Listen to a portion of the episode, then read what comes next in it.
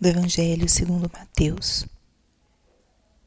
Naquele tempo, vendo Jesus as multidões, subiu ao monte e sentou-se. Os discípulos aproximaram-se e Jesus começou a ensiná-los. Bem-aventurados os pobres em espírito, porque deles é o reino dos céus.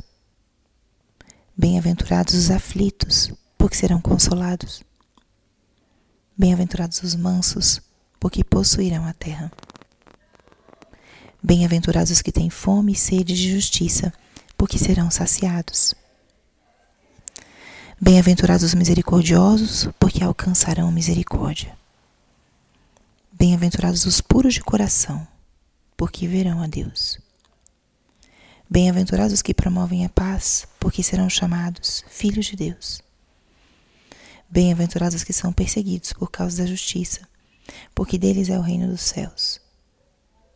Bem-aventurados sois vós, quando vos injuriarem e perseguirem, e mentindo disserem todo tipo de mal contra vós por causa de mim. Alegrai-vos e exultai, porque será grande a vossa recompensa nos céus. Palavra da salvação. Espírito Santo, alma da minha alma, ilumina minha mente, abre meu coração com o teu amor para que eu possa acolher a palavra de hoje e fazer dela vida na minha vida. A igreja celebra nesse domingo o Dia de Todos os Santos, solenidade importantíssima na nossa igreja, que originalmente é celebrada no dia 1 de novembro, mas por razões pastorais, a nossa igreja brasileira celebra no primeiro domingo seguinte ao 1 de novembro. É um dia em que a igreja nos convida a meditarmos sobre o dom da santidade. A igreja também nos coloca esse dia para relembrar que, pelo nosso batismo, todos nós somos chamados à santidade e ao apostolado. Somos chamados a sermos santos e apóstolos.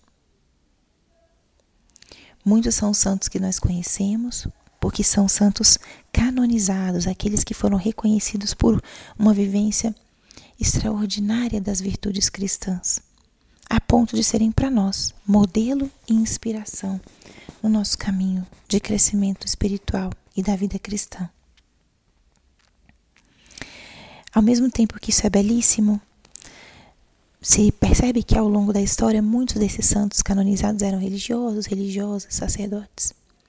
E de uns tempos para cá a igreja tem feito um, exer um exercício muito consciente de evidenciar a santidade dos leigos, a santidade mais comum, cotidiana, sem grandes dons extraordinários, sejam eles espirituais ou humanos, mas uma pessoa que possa é, realmente viver com os pés na terra e os olhos no céu.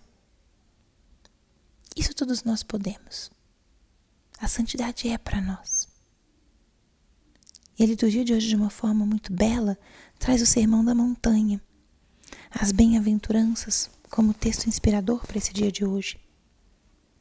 As bem-aventuranças são o caminho realmente de crescimento, de santificação. Nós muitas vezes pensamos se estamos pecando, faltando contra os mandamentos, mas os mandamentos eles foram sinal da aliança de Deus com o seu povo e são o mínimo que o cristão deve seguir. Não são o máximo ou o ponto de chegada. São um ponto de partida, porque a chegada é o céu, está lá em cima, está lá no alto.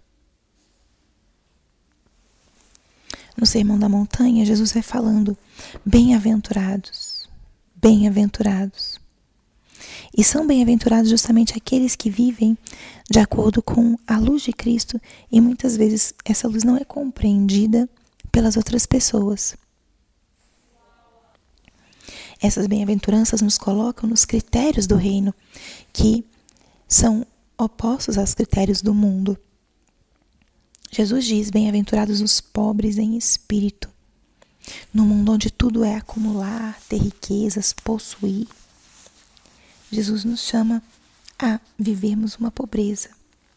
Bem-aventurados os mansos, A mansidão em oposição à agressividade, à dificuldade de diálogo. Os mansos possuirão a terra. Ou seja, a pessoa mansa é capaz de transitar, de caminhar mesmo em situações conflitivas e encontrar caminhos de reconciliação e por isso vai conquistando. Eles possuirão a terra. Jesus ainda fala: bem-aventurados que têm fome e sede de justiça. Bem-aventurados os misericordiosos. Tudo isso o mundo fala pra gente: não seja misericordioso, não seja bobo, revide com a mesma moeda.